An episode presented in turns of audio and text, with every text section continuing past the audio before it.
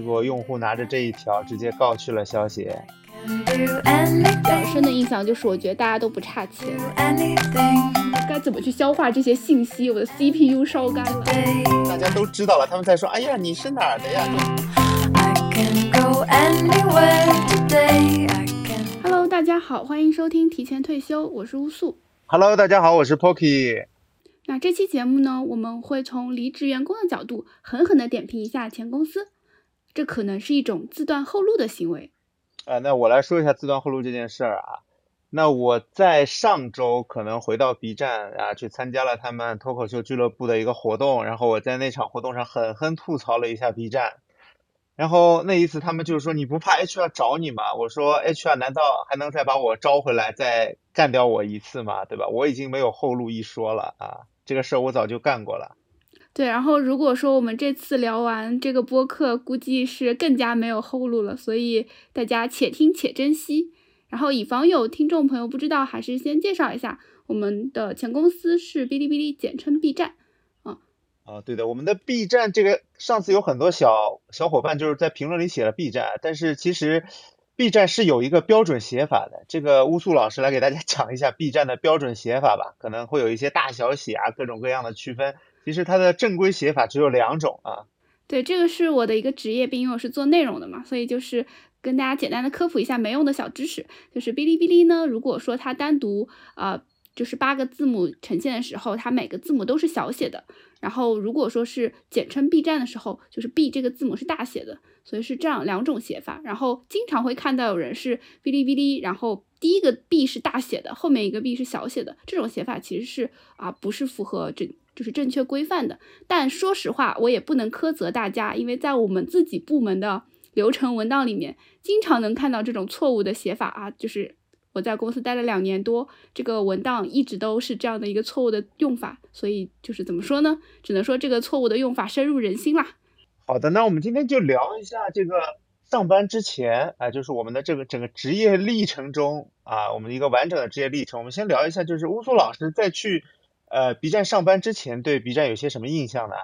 嗯，因为我之前公司其实都待的比较小，然后我去 B 站之前，我就觉得，嗯，B 站至少是一个体量蛮大的公司，应该还挺有面子的，然后会怎么说，就是会会让人觉得啊，好，好像是一个还蛮不错的公司，所以我去之前对 B 站的印象还挺好的。然后我自己其实不是一个呃二次元的一个用户，呃，就在我去公司之前，其实。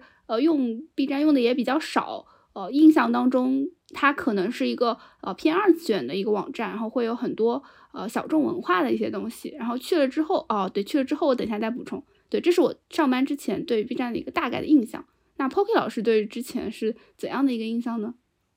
哦，因为我去 B 站之前，我用 B 站其实也用的挺多的啊，然后我同时还会用油管之类的，但是用 B 站呢，其实。看 UP 主内容用的会比较少，我主要是看一些番剧，也就是所谓的动画，因为呃 B 站上这类的资源比较多，而且早期的 B 站呃和现在其实是有挺大不同的。早期的 B 站它会有很多呃所谓的非正版内容吧，有很多 UP 主投稿的一些没有版权的影视剧的资料，你可以找到一些很久以前的日剧，很久以前的港台 TVB 的剧，在 B 站上都有。嗯啊，它的呃那个时候可能因为 B 站还没有上市吧，所以它这个版权意识比较淡薄，但是内容真的是非常的详尽。那那时候找什么东西都会去 B 站找，然后找一些呃教程之类的也会来 B 站看一下啊，然后主要是以看动画为主，但是 UP 主的内容我可能油管用的会多一点，然后有时候梯子翻不过去呢，我可能呃就会就整天在刷 B 站的这样一个过程，所以那时候我对 B 站的认知就是一个。可能和大家想的一样，就是一个小破站吧。它是一个啊法律意识淡薄的，什么都有的一个这样的一个网站啊。法外之地。啊，法对对，那个时候差不多是法外之地吧。嗯嗯，去了公司，去了 B 站以后，你对他印象的变化大吗？就那个时候我刚来 B 站面试嘛，其实我来 B 站之前，我甚至是不知道 B 站有直播这样一个部门的。哦，哎，你去的时候已经有了。对，而且我去了以后，然后跟跟几个老板聊了一下，我发现 B 站的直播不但有，而且已经有好多好多年了，可能已经有四到五年了。B 站接触直播这一块儿也特别特别早，很早很早。然后我去的那一年，可能是呃，他们对直播这个领域抱有比较大的希望，他们希望去把直播这块去能够做好。是哪一年去的？那一年？一九年，一九年，对。哦，那是很早。那一年其实，对对，那一年 B 站的直播。呃，可能在没有任何外力的干预下，达到了一个超过预期的盈利吧。可能老板们就觉得这一块啊，没有没没人管，都做的做成这样了，可能有人管，它会变得更好。嗯。然后就想去强化一下这一块儿。然后来了以后，我也知道，其实啊，叔叔对这一块儿其实是经常抱以很大的希望的啊。那这个东西之后再吐槽。就是这这个的里面也换了很多的老板，不断的在调整方针和策略，那就是啊，我来了以后也明白。刚刚说的是直播嘛，那就是整体的印象会有变化吗？整体的印象来了以后，就觉得这里的人和想象中的差不多，就是他们比较年轻，而且他们会对社区这这里的人，我发现来了以后发现都很喜欢二次元，就是呃对公司的认同感很强。这点是我在之前公司没有碰到过的，就他们真的是以这个公司为荣，他们是真的以自己是 B 站的一份子感到高兴，这个是我在之前的所有经历里都是没有感触到的，所以这点让我挺感动的，这点让我挺感动的，而且大家中午，呃，大家都是自己这个公司商品的使用者啊。大家都会去看 B 站，大家都会去看 B 站。这个在我之前公司其实也没有那么频繁，大家可能只是出于一个工作的目的去使用本公司的商品。呃，举个例子吧，就好像每天中午大家吃饭的时候都会打开 B 站看一下动画，看一下综艺啊。呃，大家下班以后也会去使用自己公司的产品，每个人都是这个本身产品的使用者，我觉得这点特别好。这点就是一个，然后那个时候我还听了个故事，就就是。说 B 站为什么会装门禁？我听我前老板说，他说 B 站为什么会装门禁？B 站装门禁不是防小偷的，B 站装门禁是很多人想来给，那是防谁？是很多人想来给 B 站打工，想来 B 站上班，他们甚至愿意不要钱，他们这个行为就给那些要钱打工的人造成了很大的压力，所以就装了一个门禁，就防止这类人的出现。所以我觉得这个公司刚来的时候，我就。整个气氛给我感觉特别好啊！哎，防止他们来卷我们。对对，那个时候一九年应该“卷”这个词儿还没有那么频繁的出现，但是就就就是说会有这样的一些这种行为，对一些爱爱好者，B 站的二次元爱好者要求来 B 站上班，不给钱的打工都行，这样啊。这是这是我来了以后的一个感觉。之前大家对之前就是。呃，喜欢 B 站的人，他们来到 B 站总部会有一种朝圣，就是去了耶路撒冷的感觉。对对对对，朝圣朝圣，这这已经是 是这就这这个现象在二一年之前非常普遍，就是有朝圣一说啊。嗯，对对，是的。那我我自己其实呃去了公司以后，印象还变化感觉还蛮大的，就是一方面就是我以为。是挺大的公司，各种流程应该相当之完善啊。去了之后发现，好好像也还好，呃，这个 对。然后另外一个印象就是，呃，其实我们因为我这边做的是付费业务嘛，就是我之前的印象就是 B 站的用户肯定都不爱花钱吧，就是年轻又比较年轻，然后又是男性用户居多，肯定是不怎么爱花钱的。但我去了之后发现，呃，其实。还蛮愿意花钱的，就是尤其是对于，呃，比较对他们胃口、对他们喜好的一些产品和项目，他们是，呃，其实是还蛮给力的。就举个例子，就是，就是我们我们是做课程的嘛，然后我们总结了一个规律，就是我们什么样的课程最好卖，就是男的老头儿啊，要么头发很少，要么头发很白，这个 就是我们经典的好卖的课程的画像。就长得很像老师类型，对吧？也不是说很像老师类型吧，有些就是老师，对吧？比如说我们知名的罗翔罗老师。罗老师也他不符合你说的任何一个点，啊他头发既不少也不白。不不不，他虽然他虽然头发呃不，他虽然年纪没有特别大，但是他其实嗯也挺秃的，就是这个是就是用户能看出来他他在这个学术上其实也是非常的。鞠鞠躬尽瘁，啊这个可能词用的不对啊，但是确实是，呃，比较潜心钻研，然后本身就是风格又比较幽默有趣，是以发量来去取舍的，对对对，特别。对，特别有意思。就我还做了一个 IT 课程嘛，就是一个 Java 的课程。然后我们老师他也观察到了这一点，然后他他说啊，我怎么办？我头发挺多的。然后他特地把头发剃短了。思路啊。然后然后用户就说，嗯，一看一看发型就是大佬。然后他就说啊，其实我头发也挺多的，但是为了让大家觉得我是大佬，我必须要把头发剃短。程程序员比的就是谁头发少嘛。对，这个是一些印象。对，是的。对，然后呃，还有一个就是想聊一下，就是呃，因为肯定大家身边都会有很多朋友知道自己在就是在 B 站嘛，大家听说你去了 B 站会有什么反应吗？那听我去了 B 站以后的反应就是啊，都觉得那个时候一九年的时候，大家都觉得特别好，觉得 B 站是呃，因为那个时候怎么说呢，就是整个市场上二次元的标的其实非常少，B 站是为数不多同时拿了。呃，腾讯和阿里的投资，并且活得还可以的公司，因为之前市场上一直有一种传言，如果同时拿了腾讯和阿里的投资，这公司一定会黄。最好的例子就是 ofo 自行车会互相掣肘，这两家公司，对对对，会互相影响。但是 B 站是个很例外的公司，它在呃两家公司的投资下活得都还行，而且呢，整个二次元领域你找不出一个其他的标的。呃，之前呢可能有 A 站，但是 A 站在嗯多次的人员改组啊，这种老板频繁的更迭之后就不太行。那从我之前的公司，因为是金融公司嘛，大家会去更多的看一些这个背后的这些商业的东西。那么大家知道我去了 B 站以后，就会说，嗯，这个公司挺好的，挺有希望的啊，而且从整个未来的发展，对，有前途，因为 呃那个时候。B 站说的是自己是未来的，哦，我听到有两个 B 站对自己未来的说法，一种说自己是中国的油管，一种说是中国的未来的迪士尼。因为说 B 站虽然年轻人花钱不多，但是这些年轻人随着他的长大，他们会继续留在 B 站。他有钱以后，他会在 B 站消费，他甚至会让他的孩子也来看 B 站。当时是我听到过这两种不同的说法，就是。说起 B 站的未来，那我那个时候也挺高兴的，能加入这样一家公司，对吧？对未来很有希望的一家公司，而且那个时候中国的人口还是保持一个比较好的增长嘛，对吧？啊，年轻人还是源源不绝的在产出啊，年年轻人还是源源不绝的在出现中。那么整个整个包括他那个时候抓住了年轻人，就抓住了未来。对对对，那个时候也流行 C 时代嘛，C 时代一直提到现在嘛。然后那个时候 B 站在整个嗯。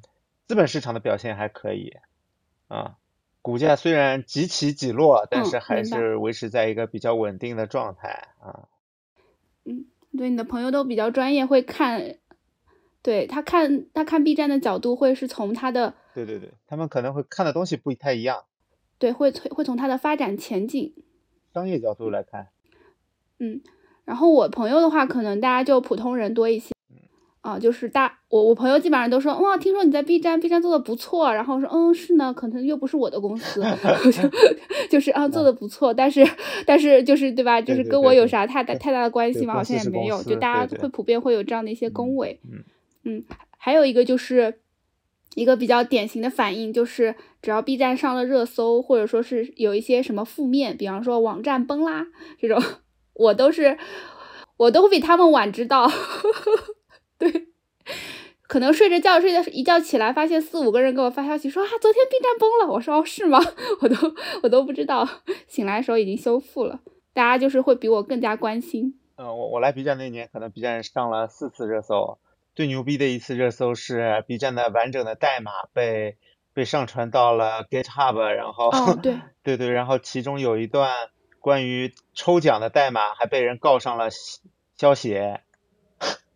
他那个那他那条代码里有一个备注，如果用户没有中奖，也滚动显示中奖名单。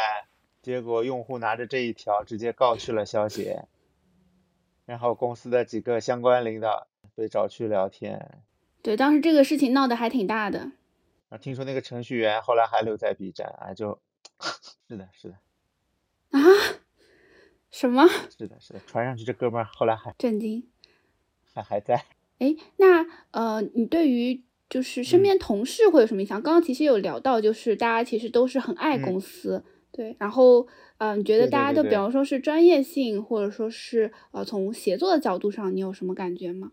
呃，我对周围的同事感觉吧，就是我觉得周围同事还挺好的，来了以后呢，呃，周围的同事也很热情，也很年轻，就很容易去融入这个氛围，然后大家也没有什么隔阂，也不像，呃，有些公司就是会有比较凌厉的门派之类的，然后 B 站这边都比较年轻，然后专业度来说的话，我觉得 B 站的专业度可能是不如一些相应的大厂，就就我。就举个例子吧，就你来了 B 站以后啊，你发现小破站它就是小破站，它是伪装成一个大公司的小破站，它内部的基建非常非常差，它内部的基建啊，还有一些相关的内容都非常差，都是靠爱在撑着这家公司，都是靠爱在支撑的。然后，呃，让我想一想还有什么，因为它的基建很差，所以它的沟通成本相较其他公司可能会略高。啊，它的它的一套就是整个的流程规范就不是那么规范，可能还在一个比较原始的阶段啊。呃，它不像一些公司会有什么关于产品的先验、后验、调研之类的啊，它可能更多的就是一个产品拍脑袋的决定，然后去上线以后看效果，不行的话就下线。所以。我来了以后发现，B 站的这个整个产品上有很多很多冗余的东西，因为很多人做了一个功能以后，他就不不管了，他只有零到一，他没有一到一百，然后这个一呢就永远堆在这个上面，然后也没有人敢去动它。然后我跟开发聊天，开发说这个代码就是一座屎山，他们有一个，他们增加新功能，他们把增加新功能这个行为叫史上雕花，啊，这而且这座屎山呢，你又不敢。你又不敢去动它，你一动它，你又不知道哪儿崩了，所以它就不断的在挖坑，又没有人填坑，就整个整个就处于一个这样的一个情况啊。好了，那么乌苏老师呢？嗯，刚刚 POK 老师讲的这点，我感觉结合前面那个 代码暴露的事情，感觉整个技术的形象已经嗯。然后我我对于我们同事的印象的话，因为我跟技术接触比较少，但是我身边因为是运营相相对比较多一些，我有一个。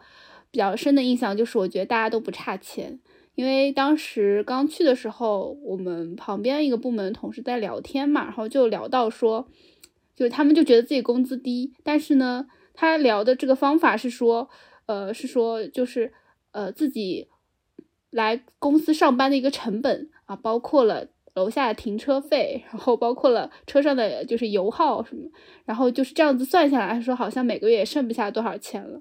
然后我当时就在想说，哇，这还愿意来上班，那一定是对公司很有爱吧？我当时这是第一个印象。然后第二个，还有就是会发现很多同事都是呃本地人，我们叫上海土著嘛，就是上海人，所以可能生存的压力相对会比较小，所以会更愿意留在公司，哪怕是没有晋升、没有加薪这种，可能对他们来说，呃，留在公司还是很快乐的，所以也不会特别在意这些。这是就是对他们不差钱的一个印象。然后还有一个印象就是，感觉大家都来的比较晚，呃，因为我们公司号称是早十晚七，但实际上呢，呃，我是一个喜欢就是比较早一点去公司的人，我是一个比较成型的这样的人，所以我基本上十点钟去，哎，基本上我还是要去整个楼层开灯。比我早的呢，就是阿姨、猫，还有第二天 入职的新同事，因为他们不知道这个惯例，所以就是。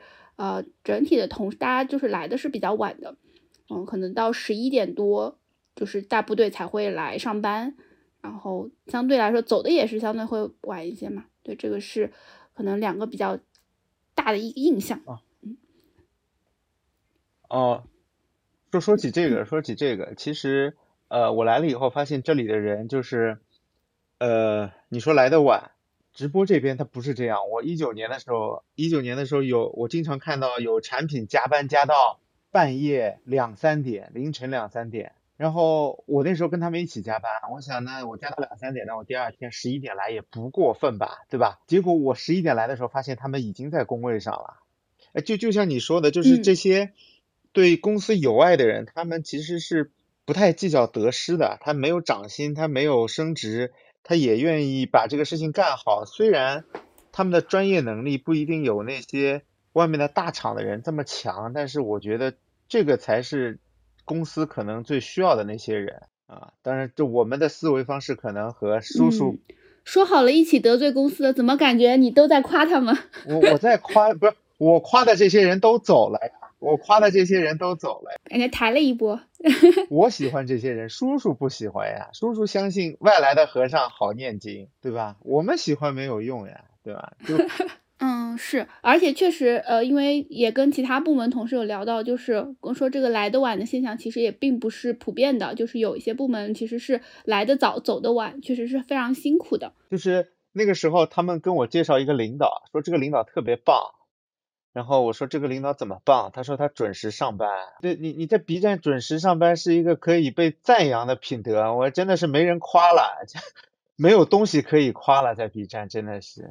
啊，也也也不是，就确实是，如果说，呃，我我如果说我的领导来的比较早的话，我会感觉就是大家的时间是同步的。如果说，呃，如果说我早上来了，然后他可能下午才来，但是我们很多沟通什么的，就是时间会比较难协调，所以我觉得这个可能是他觉得这是一个可以夸的点的原因吧，就是大家时间会比较好协调。B 站 B 站经常就是 B 站经常就是你你约人十一点开会，结果发现人家十二点才来，对吧？开会经常是找不到人，所以就是哦，对，说到这个，说到这个，所以我就我就能就是经常约到会议室的一个原因，就是因为我来的早，我基本上就是都是约上午的会议室，上午的会议室都比较空，然后我们经常打电话什么的，我就都会跟人家约个十点、十点半什么的，就是会议室特别好约。你这样的会议室是真的难抢，就算你就就算你没有抢到会议室。就对，就算你没有抢到会议室，你直接去那个会议室，哎，也是空的。B 站的会议室是需要提前一天预定，然后这些人一定就是一天，你也不知道哪有那么多会要开。什么提前一天？我们都是提前一周。你也不知道哪有那么多会要开，B 就 B 站的会就跟传销会一样多。这个我觉得是，其实不是说会议多，更多是会议室太少，然后大家开会的需求。就是满足不了，所以现在就是有点报复性预约会议室了。就是因为抢不到会议室，所以我就早一点约。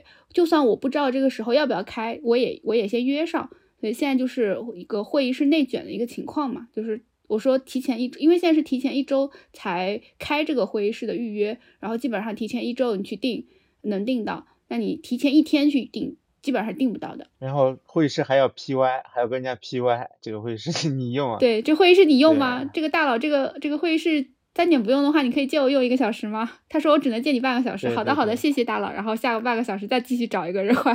然后就说到这个，正好可以聊一下公司相关的一些一些，嗯，可能大家会比较关心的福利相关的一些问题啊。就是这个，托慧老师有觉得公司有哪些福利你是觉得比较喜欢的吗？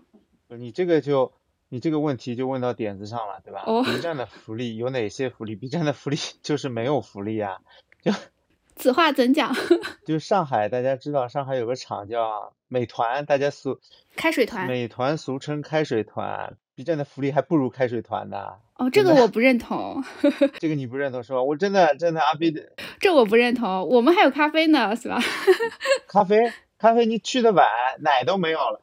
一层楼一天只有一罐奶，哦，这个确实，但是但是咱们不是来的早嘛，而且公司去年为了降本增效，已经把垃圾桶都撤掉了，再把就每个人工位上没有垃圾桶啊，他说是降本增效，然后还有听说现在连一次性纸杯都没有了，他一层楼放了可能五到十个公公用马克杯，你说谁会去用公用马克杯啊？这是怎么想的呀？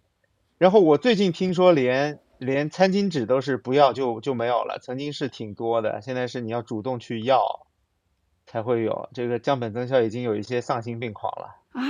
这是公司层面的福利。餐巾纸以前不是会放在茶水间吗？现在没有了，现在茶水间据说已经没有了，你得去问行政要。我天！然后这个是公司层面的福利，然后公司会有加班餐，但是公司的加班餐比较晚，是在八点半。呃，然后还有什么福利啊？然后公司逢年过节会发一些公司内部的周边。哦，这个加班餐，说说到加班餐，可能补充一，就是因为我就是加班比较少，然后哦有一段时间因为特别忙，然后我们就几个同事约着就就一起加班嘛，然后一起加班，一起吃加班餐，然后我就会发现每次吃完加班餐，其实都会肚子疼。然后我当时是觉得是不是可能我的肠胃比较弱，就不太适合太晚吃东西。然后后来我就发现，就是同事吧，就是一个同事内部交流的论坛吧，大家可以理解为，就是同事吧，经常会有人说加班餐里面吃到了一些。蛋白质，就一些小虫啊什么的，哎，对，然后就是就是还有很多人吃加班餐拉肚子什么，我就会发现哦，就就是加班餐确实它的品控会有一些问题，所以吃了之后不舒服是是很有可能的，所以确实后来就算加班也不太会去吃那个加班餐了你你换个思路，可能是公司让你们不要加班呢，对吧？有没有可能？我觉得不太可能。哦，然后。呃，公司其他的福利，其实公司的社团挺多的。社团，如果你加入了某个社团，这个社团其实是会给呃已经注册的社员一些活动经费的报销，但是那个钱基本上非常非常少啊。呃，然后刚才说到逢年过节，公司我上次我有一个上次去 B 站说过的段子，我说 B 站这家公司啊。他因为坐落在上海，所以他拥拥有一些上海人身上的习气，对吧？就是这个公司继承了一些当地的特色，就是他既像上海男人一样有仪式感，同时他又很小气。他有仪式感呢，就是他会记得每一个节日，他会给你发一些东西。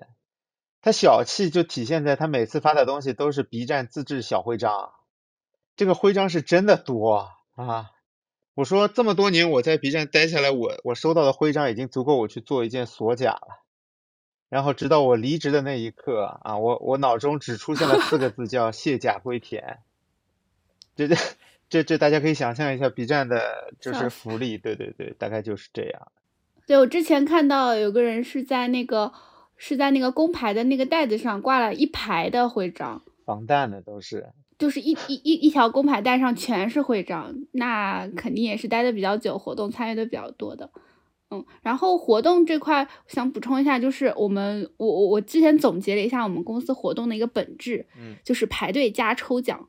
呃，排队那个队是真的长，就是有一次排队排到一个什么，就是好像是呃是周年庆还是什么活一一次活动，然后因为啊我知道了，绕着。绕着创智，绕着创智，整整一绕了一圈儿。对，绕着一栋楼楼下绕了好久，然后关键是我们已经是提前一两个小时就去排队的了，然后还排了那么久，然后要等到他这个活动开始，又等了好久。后面因为我我腰椎间盘突出嘛，就我实在受不了了，我说这个活动这个活动我不参与了，就我不这个奖我不要也罢，然后我然后我就走了嘛。然后后来看到他们拿那个奖，我想说，嗯，还好我没有在等。就是就是等了那么几个小时，然后拿了拿了拿了这样的周边回来，我觉得其实还挺不挺不值得的。但就是就是怎么说呢？实在是可能是因为实在人太多了，为了要让大家有一个好的体验，对吧？为了让更多人能拿到奖品，那只能排队加抽奖这个模式。然后我再说一个点啊，就是呃，B 站过年，呃，就是过年回到公司上班，就是一般的公司可能会发一些红包啊。呃，这样的一些小礼品，那 B 站是哦，开门立是去十八楼抽奖，你可能会抽到各种水果，还有十块钱、五块钱和，对，又是排队加抽奖，你会抽到水果、甘蔗、榴莲、橘子，对，又是排队加抽奖嘛，对吧？就是补充一下，对，因为因为我我有朋友抽到了抽到了那个榴莲，还有朋朋友抽到了甘蔗。甘蔗他们的寓意是节节高，对，然后抽抽到榴莲还要要求合影。然后口罩这几年就是有很多公司就是为了让员工呃安心在上海过年，他会给一些钱。B 站是怎么发的呢？叔叔发了一千块钱的回家津贴，就是这个钱啊，你只有在接下来的一年你回。回老家才能报销这一千块钱，也就是上海土著呢，就等于什么都没有。你说他给了吧，他给了；你说他给的多吧，你也你你也不好说，对吧？就反正都是这种啊，抠抠搜搜，但是 说没有又有一点的东西，这就是 B 站的福利特色。对吧？你也不能说他没有，他有。哎，哎，咱们反正你们上海人也不差钱，是吧？你们来 B 站是差钱吗？不是，对吧？所以会在乎这一千块吗？不会。一千块也好呀，对吧？一千块也好，我，嗯，就是他每年有一千块钱，这两两年两千块钱我啥都没拿到的。那这么说吧，让你平衡一点，我这两年两千块钱我也啥都没拿到，我家还对吧？我我家还江苏的呢，我根本都没有回去。嗯，行啊，行啊，平衡了吗？非上海人也拿不到。平衡了，平衡了，这大概就是就是 B 站的一个福利吧。就你说它有，它有，但也不多。但是 B 站有一些比较有趣的东西，就是跟大家说一下，就是它社团很多，它可能有几十个社团。我举个例子，有什么罗汉社，就是萝莉汉服社。萝莉汉服社曾经给给那个会员发过化妆品，然后还有滑板社，还有电竞社。电竞社每年会组织几场比较大型的，就是员工内的电竞赛事，都会有奖品。呃，还有搏击社，他们会花钱请那个外面的教练来教大家一些，对对，搏击健身的知识。还有射箭社，射箭社的话就会组织大家去一些场馆里面射箭，就这个东西其实还是挺好的。我参加过音乐剧社，然后音乐剧社的话是会呃组织大家买一些门票，然后相对来说是价格比较划算，呃位置也会比较好的。然后音乐剧社还给我们做了一本，就是一本册子，就是可以收收藏音乐剧门票啊这些，然后就册子做的也非常用心。但这些其实都是其实不是公司层面的行为，更多是社团内部的一个行为，嗯。对，没错，没错，没错，这这点我很认可。这些其实是对这些东西有爱的人，他来到公司以后找到了同好，他自己去用爱发电，做了这样一个社团。公司提供的那点钱，其实可以说是微不足道。很多人就算没有这个钱，他也会搞这个活动的。这是我一直觉得 B 站有一群非常好的基础的原因啊。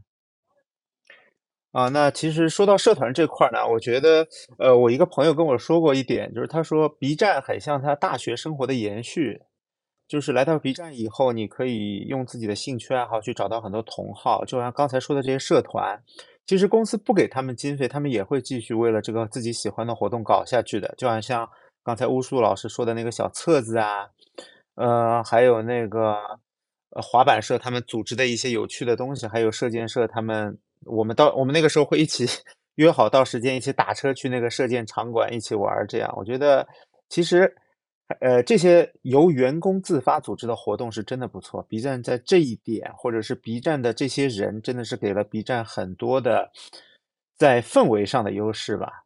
就我一直说 B 站聊薪资它有氛围，聊福利它还是有氛围，对吧？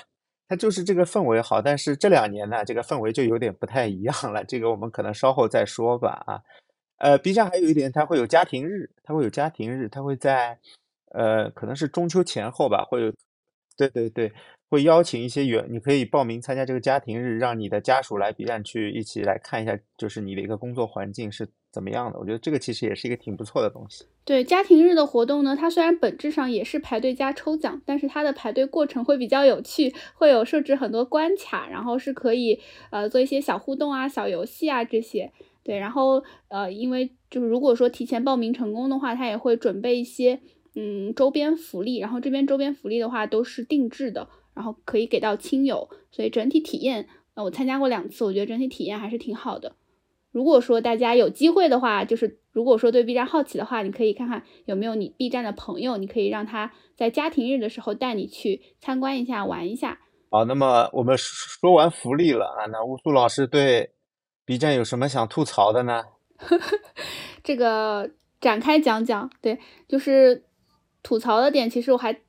想讲的挺多的，就是第一个的话，就是我前面 我第一个想讲的就是我一开始说嘛，就是我之前觉得啊，这是个大公司，这各种流程应该很完善吧，我应该可以学到很多东西吧，然后发现啊，其实也还好，就是呃，这可能跟部门有关系，就是有的部门它可能是会有一些。呃，过往的一些东西的沉淀，然后像我们这个部门，因开始也算是比较新嘛，就是我们去的时候，其实整个业务也是刚起步第一年内，所以呃，能够让我去获得的一些沉淀性的东西是比较少的。然后另外就是因为我们算是一个比较新的业务，那再去做很多开拓性的事情的时候，会涉及到跟其他部门去协作对接，然后我就会发现一个难题，就是我不知道我要去找谁，这就是呃。我当时的感觉就是我很像在走迷宫，然后这个迷宫呢，它还是有雾的，就我只能走到那一块儿，我才能知道接下来有几个方向可以选。但如果我完全不知道我的目标在哪儿，我只能就是瞎，就是就是乱撞，就像在这个迷宫里面去不断的去耗，很可能走着走着啊，这是一条死胡同，然后倒回去再重新走。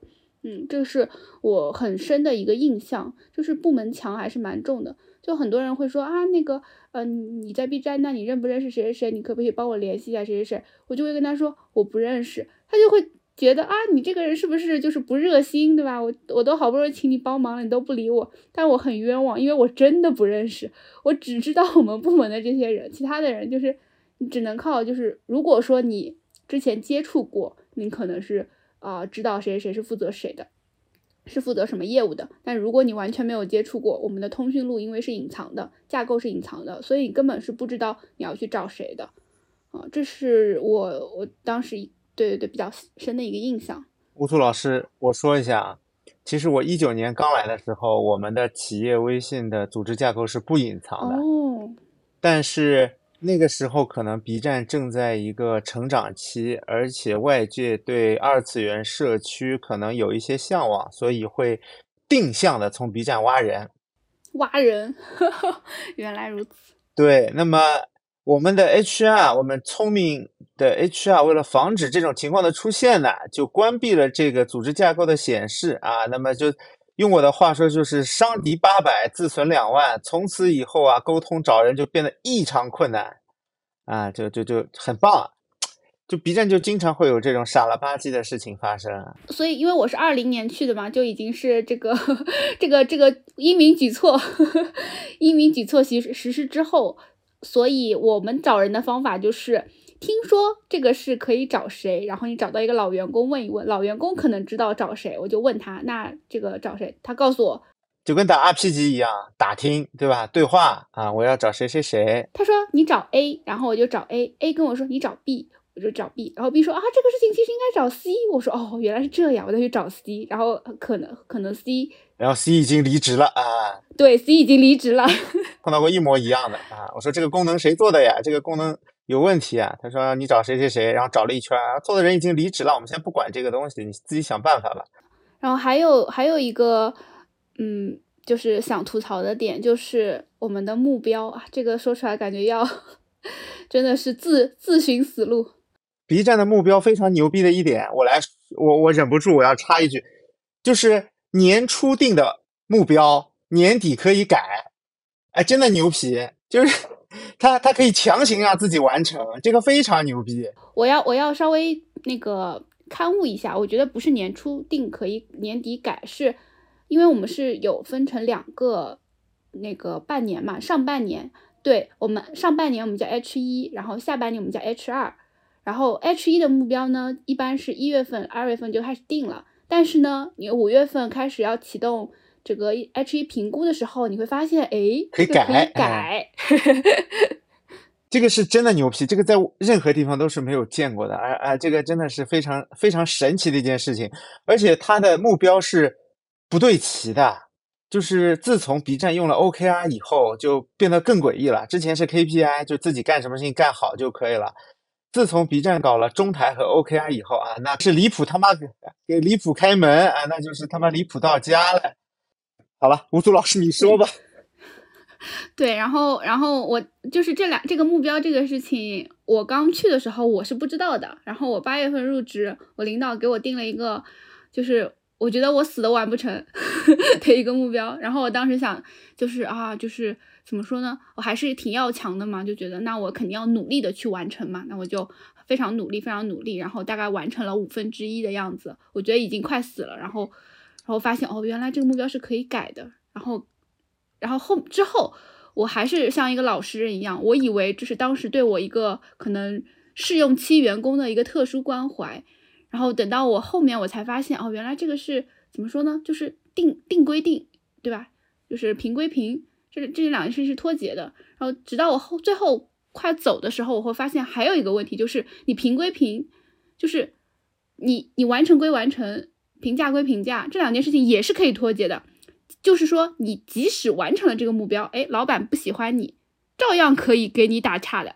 再再延展下去说啊，评归评，升管升，就是你哪怕拿了几个四星，哦对对老板说不升你，还是不升你，他可能会先升自己，或者是先升他的好朋友，对吧？啊这个都太正常了。啊，还有接下来你肯定要说了，升归升，对吧？加薪归加薪，他升职不加薪，这个也非常神奇。这个我我我经常好奇这个事情是用来干什么的。就然后他们说是可能是让你升了职，拿着 B 站的 title 出去找工作啊。哦，是这样的，那也是怪贴心的。对对对，B 站特别好，特别想到大家。然后其他的，呃，要我先说到这儿，然后 Pocky 老师有什么想吐槽的吗？不能就我一个人挨骂。就我想吐槽的可多了，就阿 B 这个这个东西啊，它就是阿 B 的任何文档和任何的产品都是没有基础和沉淀的，而且阿 B 经常就是换一个老板，整套策略一起换。这个产品老板如果是产品出身，那么一切是以产品为目标；这个产品老板如果是策略出身，那就天天做实验。策略这个这个工种其实很奇妙啊，策略它永远有一种可口径可以证明我的实验是好的，结果一看大盘纹丝不动，什么都没有变化。对，就变成了一个数字游戏了。我一直说，现在能够留在 B 站的都是数字大师，就是大家一定要找到一个口径，证明我这个是增长的。而且 B 站还有个东西，就互相蹭嘛，活动互相蹭。一个暑假三个活动同时搞，结果你从数据上看，每个活动都增长了百分之一百，然后加在一起看，哎，就没有变化。这是为什么呢？因为大家都把把所有的功劳都归在自己身上了嘛。你要拆你也拆不开，对吧？反正就是非常内部非常原始，内部就是一个向上汇报的一个这么一个机制，大家就比谁能吹。我觉得 B 站这个才是可能是最大的语言类节目吧，B 站的周会可能才是最大的语言类节目，大家就胡胡吹嘛。对，说到这个就可以讲一个有意思的事情，就是。就是因为我们我们也是开周会嘛，然后我们的周会嘛，就是都是一些就小领导、小组长能够参与，一些执行层的员工其实是不参与的。然后就会发现，就是有一个活动是某同事做的，但呢，就是有三个部门的小领导同时在周会上讲了这个活动，并且把这个活动的功劳归结于自己的某些行为，但实际上做这个活动的人根本就不在这个会上。这个这可太阿逼了呀！这可太阿逼了呀！阿逼就是这样的呀！阿 B 就是这样，就是做得好不如吹得好啊！就阿 B 最重要的是 PPT 能力，大家都比谁 PPT 做得好，所以所以在这整个的工作流程中，最有优势的是哪个部部门呢？就是策略，因为策略它只要负责出主意，这个主意如果没有实行的好，那就是你配合的不好；如果数据涨了，那是我主意出的好。我觉得这真是立于不败之地，你知道吗？就就我经常在想，我为什么要做设计？我也去做策略呀，策略就就是做实验嘛，对吧？就是。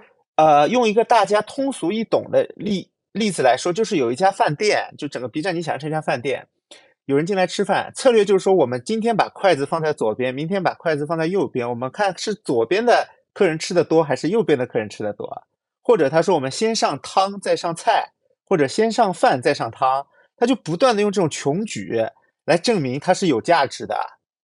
你知道吗？他而且很多的现在的策略产品，甚至是不懂整个业务的，他都不看直播，他就是用穷举法在做实验啊！就 B 站就很神奇，B 站就是就是我我一直觉得 B 站的这个怎么说呢？只能说叔叔用人用兵如神吧。我们我我们之前说我们某老板招人鬼才，还有什么要吐槽？B 站的设计啊，B 站的设计就是。B 站的整个设计中心就是一个大型的外包公司，因为它是所谓的中台，它的中台是不用对业务负责的。它的设计就是你看 B 站这样一个，呃，过去曾经以设计出圈的公司，它在设计上至今在行业内没有任何的影响力。我觉得设计中心是有问题的。然后它的设计中心就是一个大型外包公司，就是业务方需要做什么事情去找设计中心，设计中心。给你派一个设计师，这个设计师不用懂这个业务，不用对业务的结果负责。你要什么，他给你什么。这和机器人或者是，我觉得这都不能叫工具人了吧？工具人起码有脑子，这就是工具啊，对吧？那 B 站的设计中心就是这样一个部门，而且我觉得可能有些公司适合搞中台，但是 B 站的这样的一个人事结构和 B 站的这样一个城府的组织架构是不适合中台的。中台的结果就是，呃，大家管好自己一亩三分地，业务指标关我屁事儿，就大概是这个逻辑吧。对，就是设计的这个事情的话，我们之前也是，就是我们会从设计中心有一个设计师是专门负责我们的业务，对。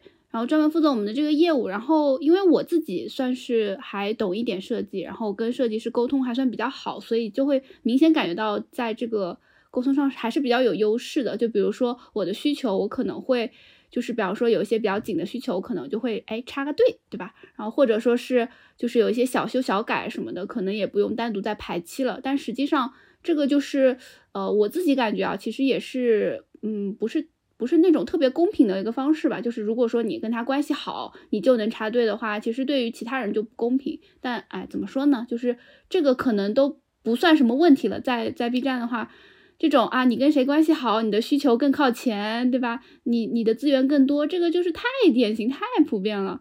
嗯，就是曾经我没有到设计中心，我的团队是在直播下面的时候，我对。小朋友和团队的要求都是最懂业务的设计，因为设计它需要去接整条链路的东西，它可能对整条链路的熟悉度甚至要超过产品，因为产品可能只管一个点，但是设计是管一条线的，它可以在一个其他的维度去看待整条东西，它可以在呃交互啊或者是其他的一些方面从设计的角度给到意见。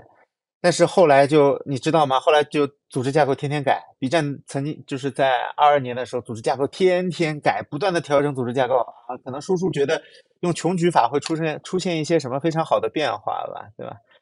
然后就开始了工具人的生活。就而且我觉得很多人都特别乐意当工具人。我觉得当工具人，其实在我这个角度，我是没有那么乐意当的嘛。所以我觉得我可能不太适合那里吧。啊，咱们要是愿意当工具人，也不会出来了，是不是？是是是是，这咱们不就是不想当工具人吗？对，然后那就是刚刚也其实也差不多说到了，就是对老板有什么想说的？没什么想说，我觉得公司挺好的。然后 说到这个啊，说到对老板有什么想说的，就是昨天我看到就是字节出了一款新的中长视频的软件。叫青桃，啊，那么整个市场都觉得啊，这是字节在向 B 站发起的挑战或者是进攻，嗯，然后我跟朋友说，根本不用担心，青桃怎么毁掉青桃太简单了。你觉得青桃快做起来的时候，就是派几个高管让青桃招过去，青桃就完了呀，对吧？这这还不这还不好整吗？对不对？叔叔的用兵如神，岂是其他人能比得了的？那我对老板就这点话说了。哎，你要这么说的话，就是特别有意思。就是我快走的时候，我当时的加一和我当时的减一和我当时的实习生都是字节的，甚至他们都是一个部门的。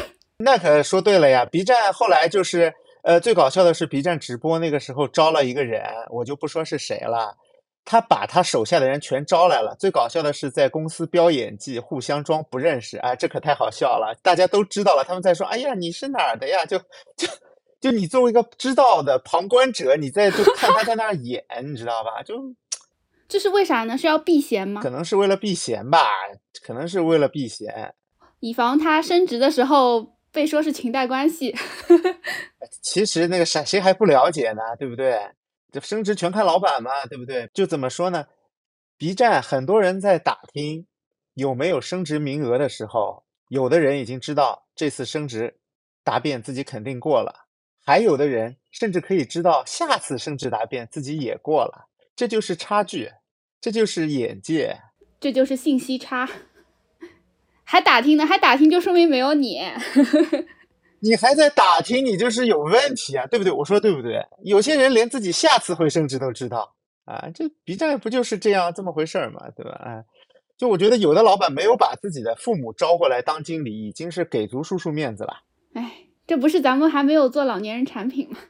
是，没有这个 没有这个由头。如果做老年人产品，这几个父母肯定就来了嘛，对吧？啊。对啊，这就是呃，这就是我对 B 站领导的评价，嗯，就恨不得把一家一档全部招过来。我想说啥呢？我基本上啊，就是我这个人性格就是 有话直说，我对领导想说的话，我都已经在职的时候说过了。就是就是有有些有些领导是比较喜欢，就是 PUA 嘛，这个大家应该也都知道，就是这种典型的职场职场话术，对吧？就是我对你是有些不满意的，我当初对你是有一些期待的，呃，对吧？这个你也可以说，你说我当初进公司的时候，我还对公司有期待呢。你们现在股价弄成这个样子，我去找谁呀？对吧？我对你们很失望，我对叔叔很失望。对我，我我差不多也是这样子回应的，就是就是我当时选择这个部门，对吧？我也是有一些期待的。哎，反正就是互互相 PUA 吧，反正我是不太会受 PUA 的，对，不吃这一套。对，然后除了除了这一点，就是相对比较低端的这种行为以外，我其实还有一个印象比较深的一个感受，就是就是大家都其实都是职场人嘛，就是对其他人稍微友善一些，然后嗯，就多多行好事吧，就是其实是其实也是为了自己好，因为现在就很明显，就是很多人其实离职以后发发就是发展未必会差，很有可能对吧？你今天是他的老板。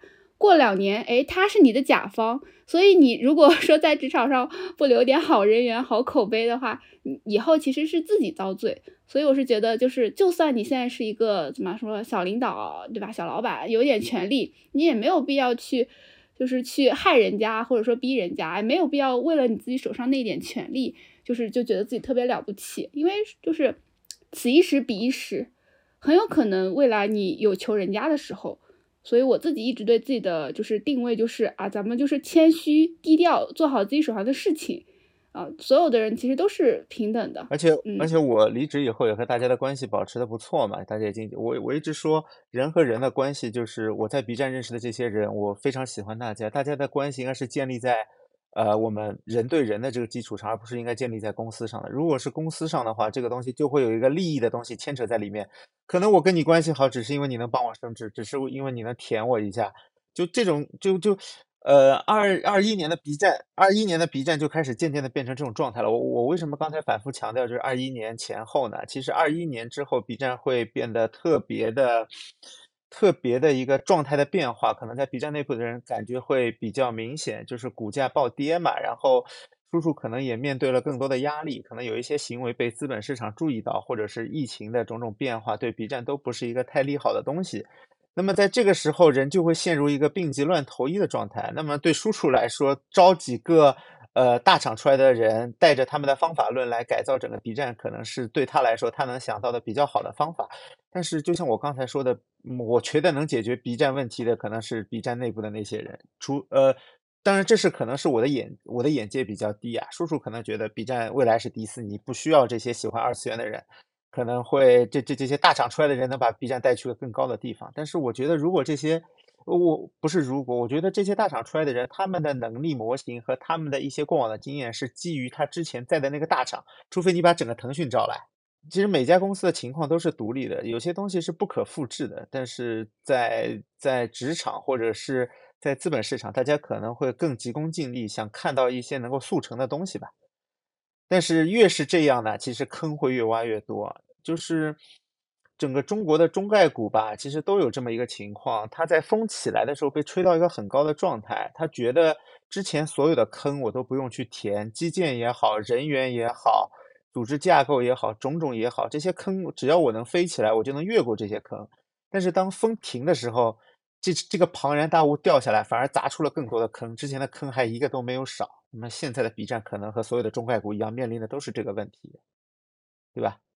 我怎么解决自身现有的问题和新增的问题啊？是，然后像这样就是关于公司的可能一些业务上的一些问题，或者说是，呃，他现在有的现状的比较客观的一些分析，我们之后可能也会找一些更专业的一些嘉宾来跟我们聊一聊，因为我们其实是员工视角，可能他会有一些局限性，我们可能能看到的更多是我们周遭的一些微观层面的一些一些东西。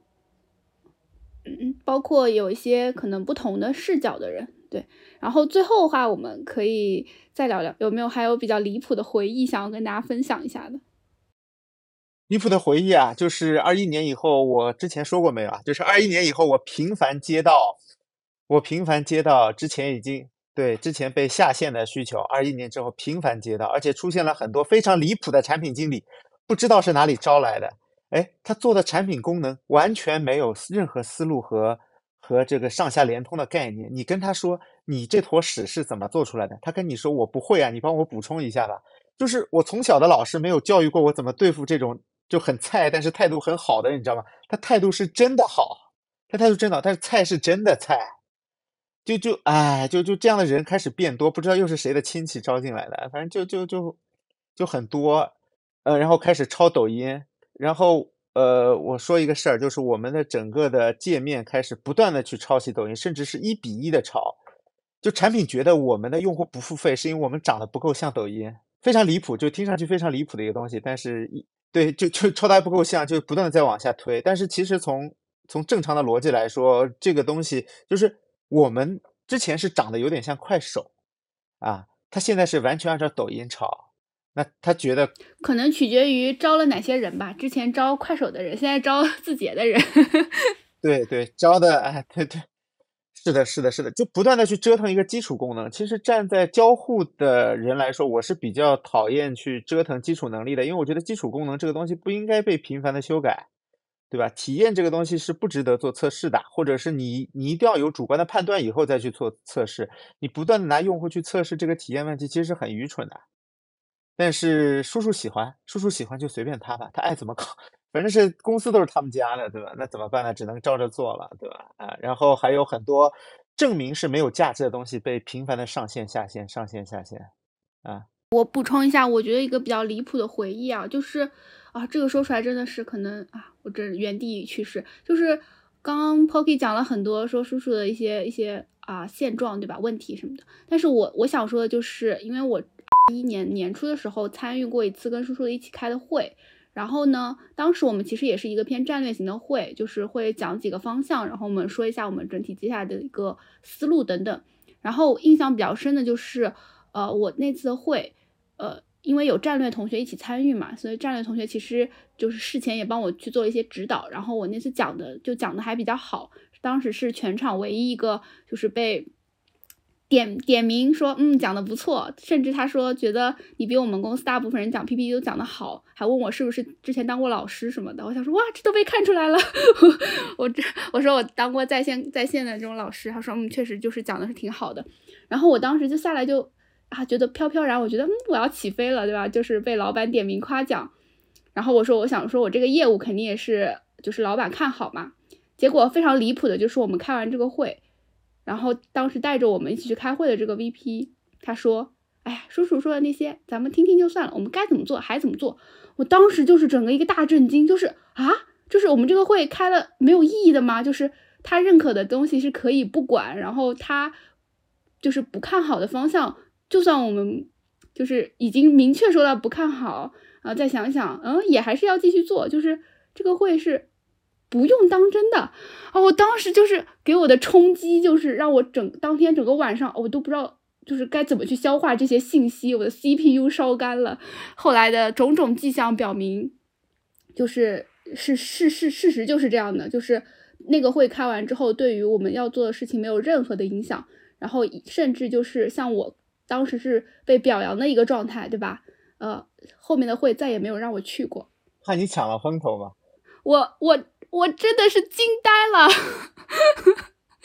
哎，就领导很没有安全感，领导生怕你知道的太多，所以导致 B 站 B 站的老板们最喜欢干的一件事情叫打信息差，喜欢打信息差。还有一点啊，叔叔的这个会像什么呢？叔叔的这个会就像做礼拜。怎么解读呢？叔叔就是一个神，就底下的人在跟他汇报我干了什么，我干了什么。上帝，我我我今天干了什么？你看一下啊，我全能的主啊，你关注一下。然后呢，叔叔会发言，叔叔会发言这件事情，才牵扯到 B 站的另一个东西，叫反复造轮子。叔叔会说啊，这个东西我觉得他要怎么怎么样。好，接下来和这个业务相关的可能会有几个领导，可能会有运营，可能会有产品，可能会有什么什么。他们三个部门会同时开始做，比一比，赛一赛，就大家各自解读神谕，大家各自解读完神谕，做一个东西，比一比，赛一赛，看谁做得好啊！做得好的就得到啊主的恩赐，就就这么回事。就每天就叔叔的会就是一个朝拜，我你有你的，大家各自解读神谕嘛，对吧？神说要有光，那你至于你是把窗帘拉开还是把电灯打开，那各自凭本事了，对吧？你点蜡烛也行，神说要有光，然后大家各自解读啊。我觉得叔叔说的是把屋顶掀了，那个人说我觉得叔叔说的是把电灯打开，大家各自解读，各自干各自的，然后到下一次这个礼拜会的时候一起交上去啊，看叔叔更喜欢谁的，就这么回事嘛。嗯，哎，反正反正这次会。就是给我造成的冲击是无法磨灭的，也直接 直接导致我后面的就是职业生涯就是一个断崖式的下跌，这种体验也是断崖式的下跌。说实话，我我自己的感觉是，叔叔还是挺有水平的，就是他讲的很多东西我还是很认同的。奈何没有人听，就是感觉只有我往心里去了。我觉得怎么说呢？就就我认识很多人跟我说，叔叔的。信息啊，叔叔的决断很准确，但是我觉得这其实也是一个信息差，就是叔叔平时接触的人也好，叔叔得到信息的渠道也好，跟你是不同的。叔叔得出这样的结论，或者叔叔说的话是基于他得到的信息来做出的决定，其实并不一定是叔叔本人多牛逼，只是他站在了这个位置。嗯，对，就是，所以我们想讲的点其实不一样嘛，就是我并不是觉得他，对我并不是觉得他就是水平不够，我我反而是觉得他。因为离离真实的事情太远了，所以他可能够不够不着吧。嗯，那我再说一点吧，就是呃，叔叔决定了比整个 B 站的上限，而且叔叔决定了每个下属的状态。呃，每个领导一定能够看到自己想要的数据，这点是一定的，因为中国都是家长制的企业。叔叔要这个东西涨，叔叔拿到的报告，数字大师，我我刚才说过的那些数字大师们，一定能够拼凑出一份。满足叔叔要求的数据的，但至于这份数据是不是代表真实的情况，没有人知道，只有这些人自己心里清楚。但是他们为了保证自己的年终奖和自己的一路高升，他一定会做出一份叔叔愿意看的东西。但是叔叔愿意看、喜欢看，就决定了下面的人交给他他爱看的东西。这个叔叔的习惯会直接影响下面的人，然后下面的人去压下面的人。为什么就是所谓的策略实验每个都成功？那不就是因为就逼着成功吗？但你只愿意看好东西，不愿意看真东西，那那还不简单吗？对不对啊？嗯，是的，就是这样，就是这样嘛，对吧？你也不要说叔叔多牛逼，叔叔其实决定了整个 B 站，就是我觉得 B 站上市，B 站成为有规模，B 站能够这么牛逼，要归功于叔叔。但是，呃，就是 B 站的股价下跌也是叔叔的锅呀。对不对？这些都是一样的呀。成成也叔叔，败也叔叔。因为中国都是家长制的企业，这些所有的东西都是你的，都是你的，对吧？好的，那关于叔叔的是非功过，我们以后可以详细评 说。那么这次节目呢，我们就先到这里，然后希望大家呃点赞关注，然后对于我有什么想说的，也可以在评论区给我们留言。然后我们做了一批周边。到时候可以给大家一个投票，看大家更喜欢哪一种。那我们这期节目就先到这里，大家拜拜。